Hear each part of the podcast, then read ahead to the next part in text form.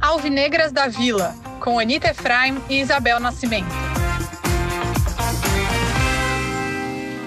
Bom dia, boa tarde, boa noite, ou né, vamos até mudar. Buenos dias, buenas tardes, buenas noches a todos. Hoje a gente tem um convidado aqui neste programa.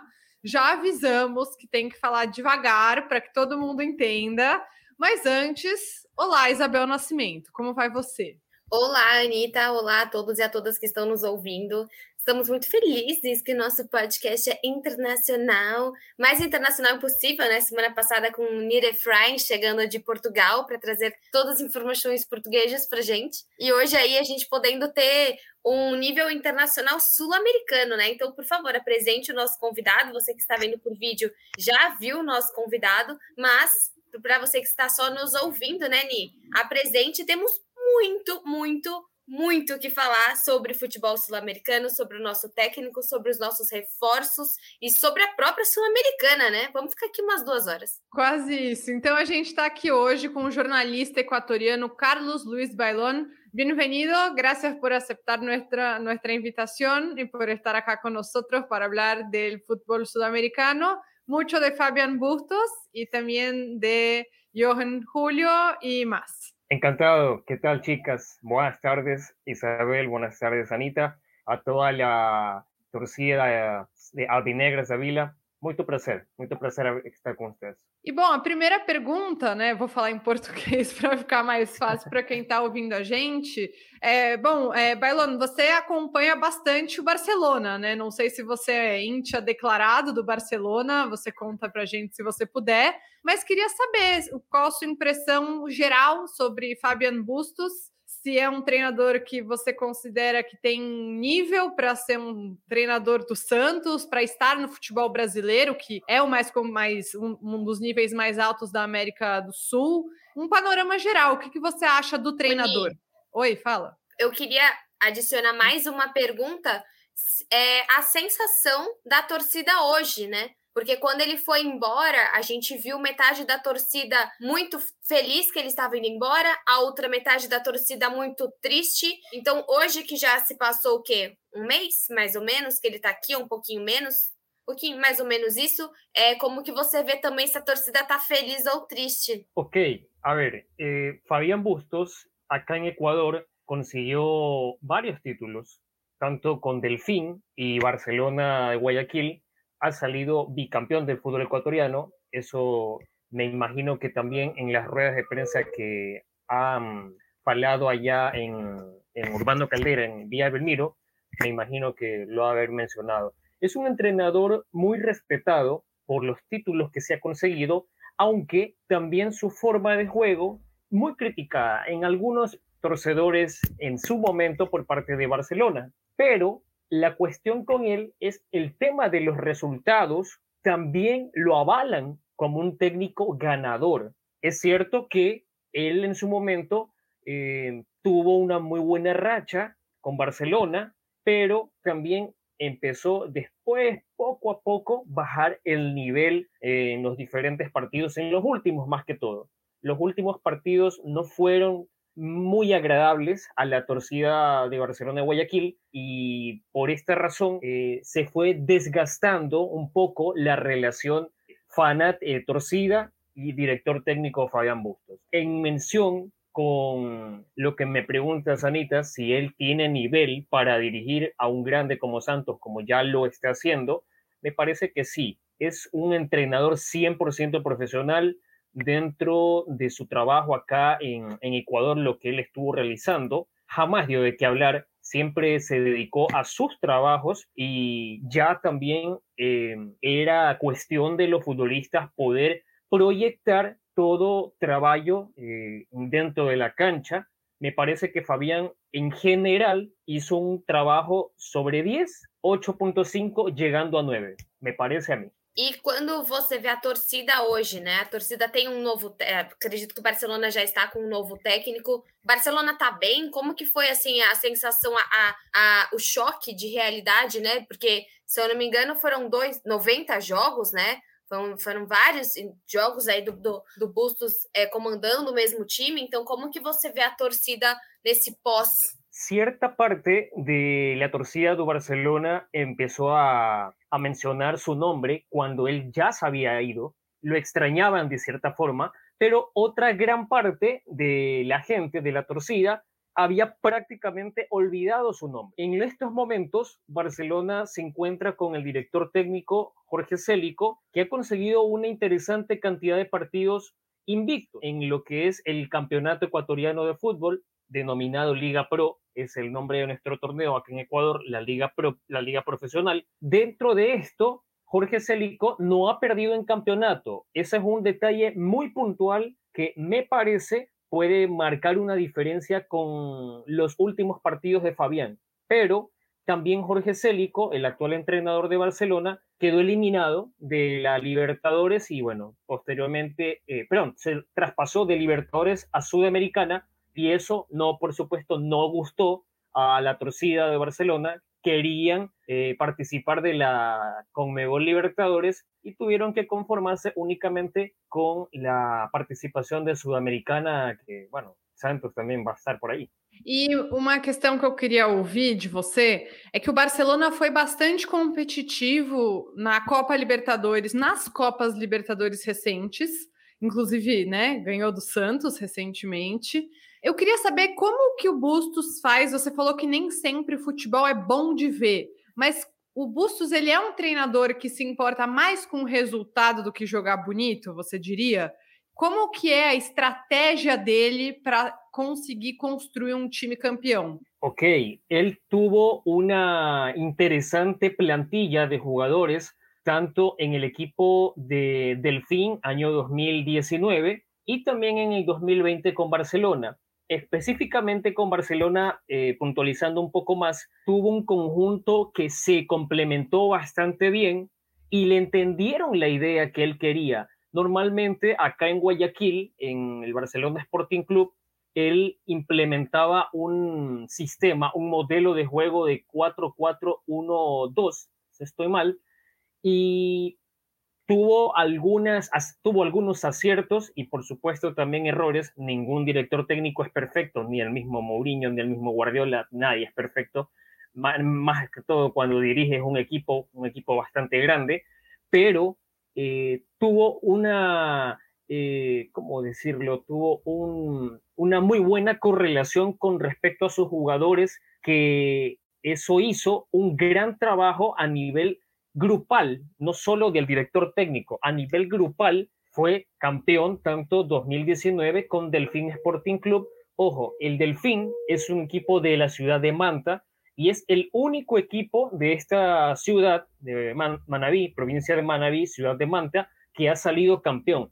Entonces, Fabián Bustos es un personaje histórico dentro de el fútbol manabita, la provincia de Manabí. Lo quieren muchísimo él tiene esposa también allá en Manavita, es casado con una ecuatoriana, sus hijos ecuatorianos, y él prácticamente es un ecuatoriano más. Antes de salir de Barcelona, en la rueda de prensa, él mencionó que amaba Barcelona. Él ama Barcelona, pero tenía una propuesta, la de Santos, tenía una propuesta muy buena que podía aceptar y por supuesto dentro de su, de su trayectoria como director técnico, no podía desaprovechar este momento que eh, se lhe estava apresentando em um gigante de Sul-América como o Santos. Eu acho interessante que o jeito que ele fala, eu não sei se é uma, é uma referência muito brasileira, mas parece muito o Rogério Ceni no Fortaleza, sabe? Uma identificação muito grande com um time que conquistou muitas coisas.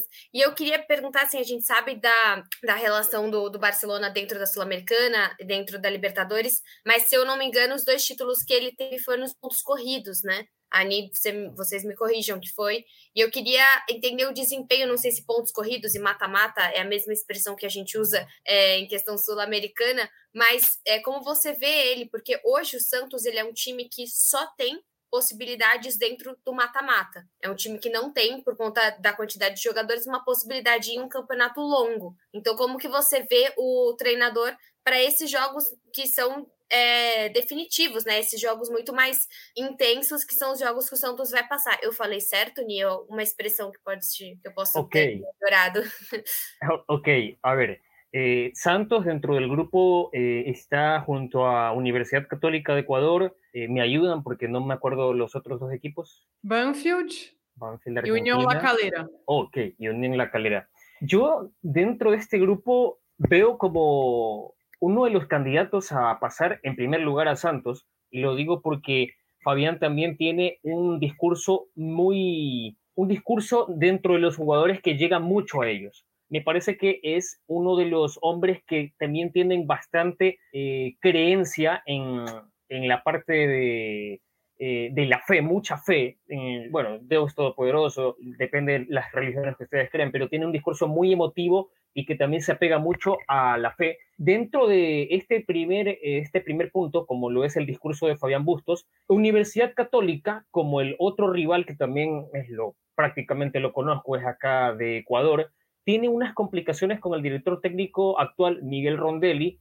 No ha tenido los mejores resultados en los últimos, en los últimos enfrentamientos, los juegos acá en Ecuador, pero eh, este, este equipo católica tuvo eh, su, último, su última participación contra equipos de La Paz, dos equipos de La Paz, el The Strongest y me parece que fue el Bolívar también, no estoy mal, equipos que los han puesto a, a un termómetro caliente, Universidad Católica, pero bueno, lamentablemente algunos jugadores de este equipo ecuatoriano no han tenido un muy buen presente individual. La parte colectiva de Católica me parece que puede mejorar un poco más, pero aquí en Ecuador recién tenemos las primeras cuatro o cinco fechas que se han venido jugando y ese es el lapso de tiempo que la gente empieza a esperar un poco a los equipos. Y hay que también tener en cuenta un detalle para que la gente también nos escuche. Católica no es uno de los considerados grandes acá en Ecuador. No tiene esa presión de la torcida.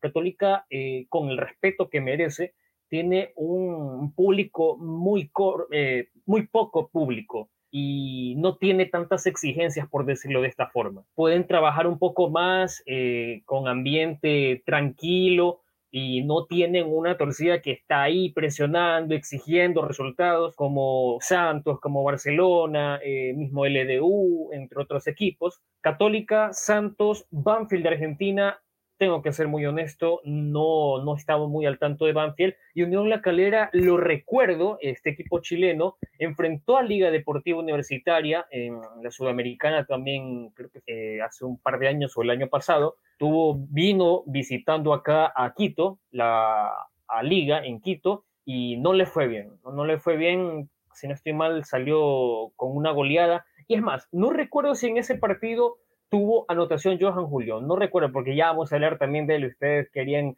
conocer mm. sobre Johan. Vamos a estar hablando un poco también ya mismo sobre el nuevo jugador de liga, Johan Julio. Pero en general y tratando de resumir, para mí Santos es un candidato para acceder eh, próximo fase de este grupo. Antes de, antes da gente falar do Johan Júlio, eu queria última pergunta minha, pelo menos sobre o Bustos, é sobre a capacidade dele de potencializar jogadores. Quando ele chegou no Barcelona, os jogadores já eram considerados assim bons jogadores, era um elenco, é que é um dos grandes, né? E aí fica brigando sempre com a LDU, mas já quando ele chegou, já se esperava que esse elenco conseguisse ser bicampeão, já se esperava que conseguisse chegar numa semi de Libertadores, por exemplo que é uma competição bastante difícil, ou o Bustos ele realmente tem uma capacidade de potencializar jogadores? Sí,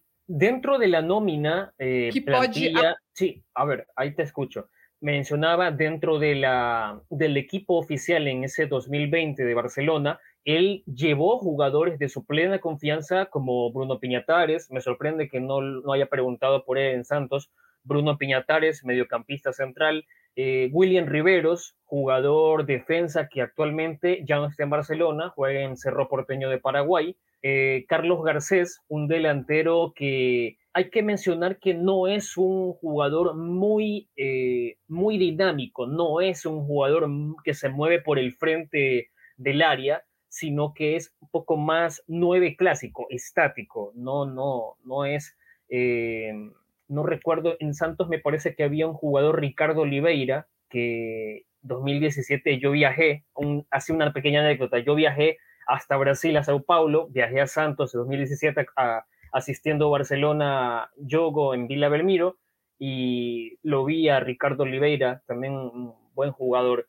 pero Carlos Garcés, otro de los hombres de confianza de Fabián Bustos, eh, no, no, no ha preguntado por él, realmente a mí me sorprende, pero la potencialización de Fabián con sus jugadores ha tenido eh, una repercusión bastante buena. Me parece que dentro de este año 2020 y 2021 que dirige a Barcelona, además de estos jugadores, ya lo digo, Bruno Piñatares, William Riveros, Carlos Garcés, eh, entre otros, jugador como Michael Carcelén, mitad de cancha, mediocampista, crecieron su nivel, incrementaron su nivel eh, individual y por supuesto de forma colectiva también lo hicieron en el conjunto con la, el discurso de Fabián Bustos. Pero en, la, en el inicio del programa yo mencionaba que el, las palabras, el discurso de él empezó a gastarse también poco a poco con los jugadores y también con el tema de la torcida porque ya no era una conexión tan fuerte entre torcida, jugadores y también el director técnico, entonces prefirieron eh, cortar en ese, eh, cortar esos lazos y bueno, aprovechó la, la, oportunidad que le está dando el fútbol brasileiro actualmente a, a Fabián Bustos, treinador argentino. Bom, acho que agora a gente já pode começar para os reforços né, do Santos. A gente tem dois reforços, aliás, dessa semana. Tem também o, vou falar bem brasileirão, né? Que o Rodrigo Fernandes, não vou nem tentar fazer um sotaque. Tem, além do Rodrigo, tem Eu posso, o Julião. Posso fazer às vezes por você, Bel. Mas fala, Até... Julião. Não, não. O, o Johan Júlio é difícil até para mim, mas o Rodrigo Fernandes dá para fazer aí. Johan Júlio. Não, Como vocês não. falam aí? Dá para falar, mas, mas eu não vou arriscar, entendeu? Johan Júlio. Eu vou assim. Fica bonito. Assim. Obrigada. Como lo disse Anitta. Mas, te, bom, a, a, pergunta é: se, a, o Johan, uhum. Ju, Johan Julio, Bailon conhece porque é equatoriano, jogou, jogava na Liga de Quito, na LDU. Mas e os outros já estiveram no radar? É, o Rodrigo Fernandes. Bel, eu tô perigando falar Fernando Rodrigues aqui muitas vezes, cara. tô com essa dificuldade, mas é Rodrigo Fernandes. E também eu acho que assim é um pacote, é um pacote muito grande de jogadores é, sul-americanos, e até acho interessante, Carlos, quando a gente pensa no, no Santos hoje, como com a chegada do Bustos, o Santos abre um alerta para o potencial sul-americano que não tinha antes. O Santos não estava olhando para o potencial sul-americano. Por isso que eu acho muito engrandecedor não só a questão técnica do Bustos, mas a questão de desempenho do futebol é, de maneira geral, né? Sul-americano, porque o Brian Castilho, o Santos já foi atrás, não deu certo. Tem algumas chances do Angulo chegar, até pode ser hoje que o, que o Angulo chegue, mas acho que falando de quem está concreto, né? Começando pelo Johan Julio sí, Johan Julio, así es conocido por acá eh, en Ecuador. A ver, vamos hablando poco a poco de los jugadores que también han ido sonando y dar una explicación súper breve sobre los que no llegaron y estuvieron en nómina. Caso Byron Castillo, en su momento, él tuvo ofertas también del fútbol de México, pero eh, el monto, el valor en ese momento no satisfacía a la dirigencia de Barcelona.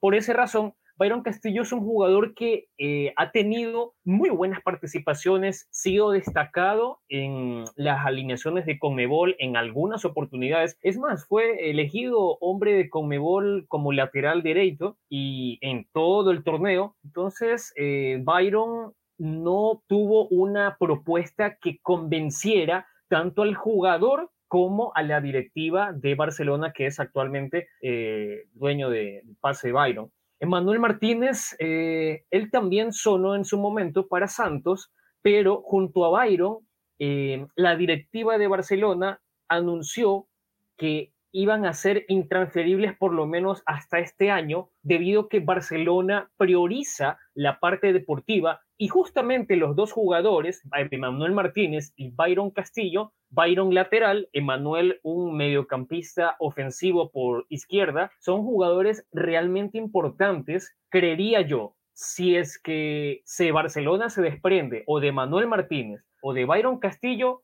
no hay un absoluto reemplazo que pueda sustituir ese mismo nivel que lo tiene actualmente tanto Byron y Emanuel, que son jugadores importantes en la planificación también ya del entrenador Jorge Célico. Eh, ¿Algún otro más? Eh, Angulo, eh, Brian, Brian Angulo. Él quiere salir de México. Él no tiene oportunidades allá, está totalmente negado con el director técnico, pero al parecer hay una, traba, hay un problema, eh, creo que es en la parte económica para poder salir de este Cruz Azul que jugó pocos partidos, pero Brian Angulo, si Santos necesita un delantero fuerte, eh, dinámico, que se mueve y participa en las jugadas, yo, eh, Brian Angulo sería la persona indicada. Por supuesto, tendría que, me parece, tener algunos trabajos físicos. si no estoy mal, creo que Brian se lo nota un poco pesado, algo algo sí pesado, por decirlo de esta forma, y tendrá que ponerse mucho, mucho trabajo físico con los preparadores que tiene ahí Fabián. Y, ah, esa es otra cuestión que se me estaba pasando. El año pasado, cuando Barcelona todavía estaba en la parte del campeonato iniciando y todo, la gente, la torcida, sí era muy eh, estricta, por decirlo así, el rendimiento físico de Barcelona no era el más óptimo. En la altura de Quito, o en la altura de Quito, Cuenca, Ambato, eh, otras ciudades, Barcelona en los primeros 30 minutos, casi los 45, corría y el segundo tiempo lamentablemente quedaba ahí. El equipo caminaba en la cancha y es una verdad que a algunos torcedores de Barcelona recuerdan muy bien a Fabián Bustos. El preparador físico, Marcos Conena, me parece que actualmente se mantiene allá en Santos, eh, no era muy agradable el trabajo de él en la parte eh, física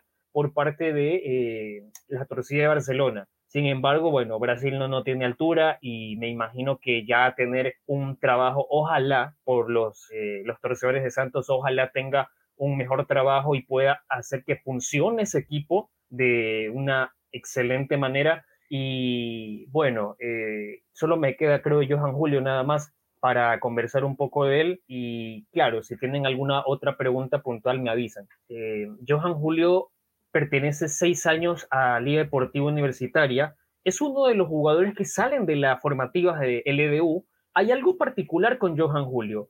Yo también sigo eh, Anita eh, como santista, sigo algunas cuentas de los, de los de Santos y había una, si no estoy mal, es Santos Opresivo, una cuenta de, de las personas que también están en Twitter, eh, hacía un análisis, una comparativa entre Manuel Martínez y Johan Julio. En ese momento, Emanuel Martínez sobresalía por un poquito antes que Johan Julio. Pero eh, Johan Julio es un jugador que para mí tiene buenas características, buenas características ofensivas, más que todo por banda y banda izquierda, es donde se, él se posicionaba normalmente, pero también puede jugar por la derecha. Eh, el torcedor de liga no tiene un muy buen eh, recuerdo de Johan Julio, pero es por una razón específica. En la final del 2020, Liga y Barcelona jugaban Primera, primera final fue en Guayaquil, Estadio Monumental, Barcelona 1, Liga 1. Anotación de Johan Julio. Ahí todo bien. En la final de vuelta, Estadio Rodrigo Paz Delgado, Liga Barcelona, estaban 0 a 0 en ese momento, en el primer tiempo, pero hubo un tiro libre a favor de LDU, donde mandan un centro y la pelota ya iba a ingresar al arco, a la portería, y Johan Julio toca el balón y terminan anulando el gol en ese momento. Si él no tocaba la pelota, el gol valía, pero al tocarlo era posesión inhabilitada, fuera de lugar, fuera de juego, y esa era la gran oportunidad para que Liga pueda ganar la final eh, en ese año 2020. Entonces, el partido quedó 0 a 0 y se fueron a penales. Barcelona gana la final por penales eh, 3-1, ganó la final y la gente quedó pensando en su mente, Johan Julio, ¿por qué tocaste la pelota en la línea de la, del arco cuando ya estaba a punto de ingresar? No tenía necesidad de hacerlo. Me imagino en ese momento, por la emoción de, del momento de, de hacer el gol, él quiso anotar su gol, pero perjudicó a su equipo y lamentablemente para ellos Liga pierde la final en su casa con Barcelona y fue un año, el año de la pandemia, el año del COVID-19, ese, ese año fue muy duro, creo que para Brasil, Argentina, todos los países, incluyendo acá Ecuador, fue muy duro y la única alegría que la gente, en la mayoría del pueblo ecuatoriano, la mayoría del el país Ecuador, que es barcelonista, fue con el fútbol y con el campeonato de Barcelona de cierta forma gracias a Johan Julio por tocar la, pelota en ese momento eh, en la final.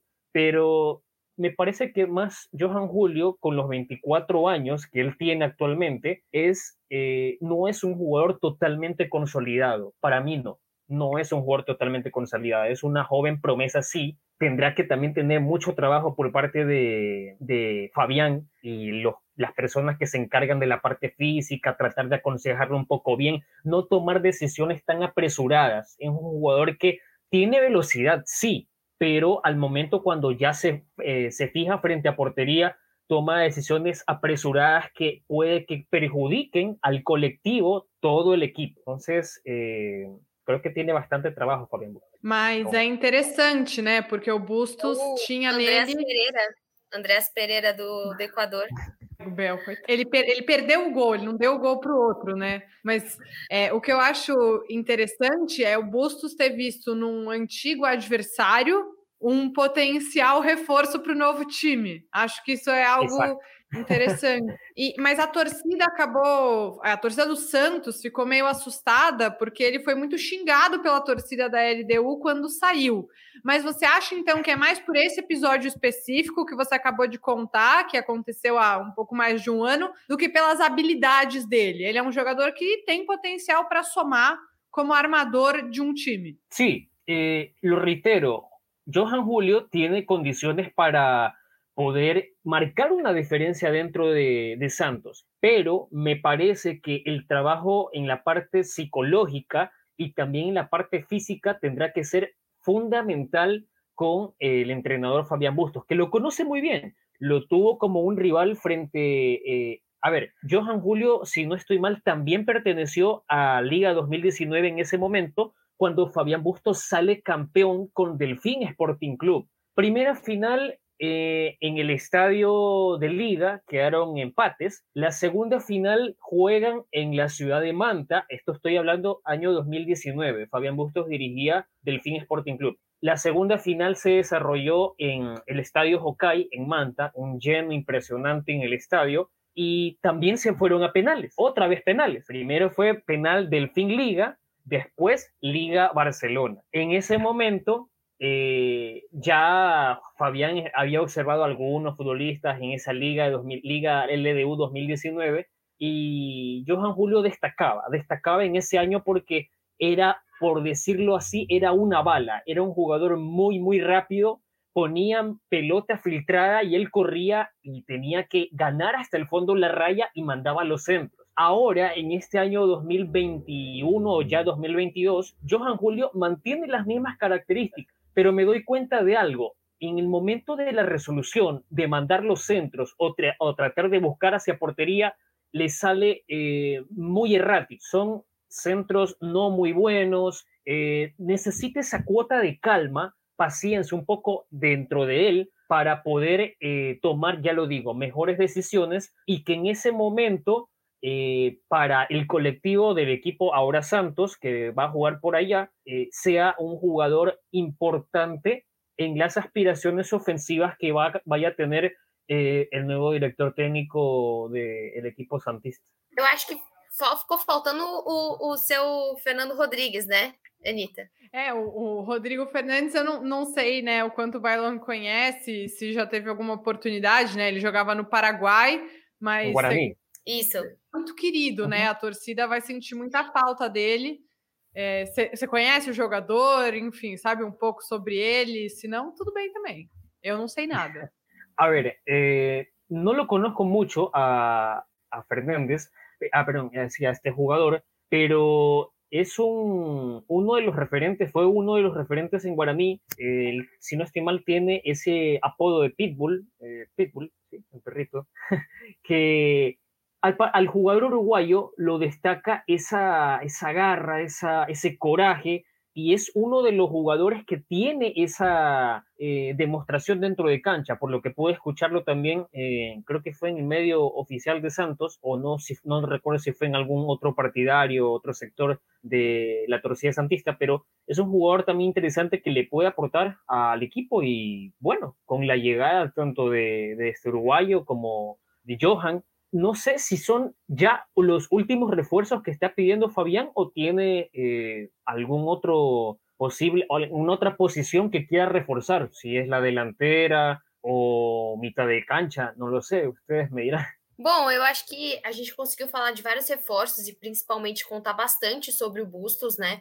É, vou dizer que fiquei animada, só não gosto muito quando você fala que o Santos tem muitas boas chances de ficar em primeiro lugar da Sul-Americana, porque normalmente a gente não está conseguindo se comprometer com, com as boas chances. Acho que o momento do Santos é muito ruim, mas eu fico feliz que a imagem do Santos ainda em termos sul-americanos ainda seja muito impactante, né? Hoje você vê a chegada desses jogadores, mesmo que você fale que o Angulo quer sair do México, ou mesmo que exista vontade de às vezes sair de outros times, a chegada no Santos ainda é algo que os jogadores é, se sentem orgulhosos, têm uma honra ainda de vestir a camisa do Santos, né? E eu acho que é isso que eu e a Ani e várias outras pessoas, vários outros santistas, a gente batalha muito para que isso é, que isso não morra, né? Que é a história do nosso time. Então, acho que deu para dar um panorama muito legal sobre os jogadores. Eu fiquei muito feliz é, com tudo que você trouxe. Assim, te agradeço muito porque você traz detalhes que só quem está perto consegue saber. Porque assim, é fácil a gente pesquisar na internet e ver a idade, o peso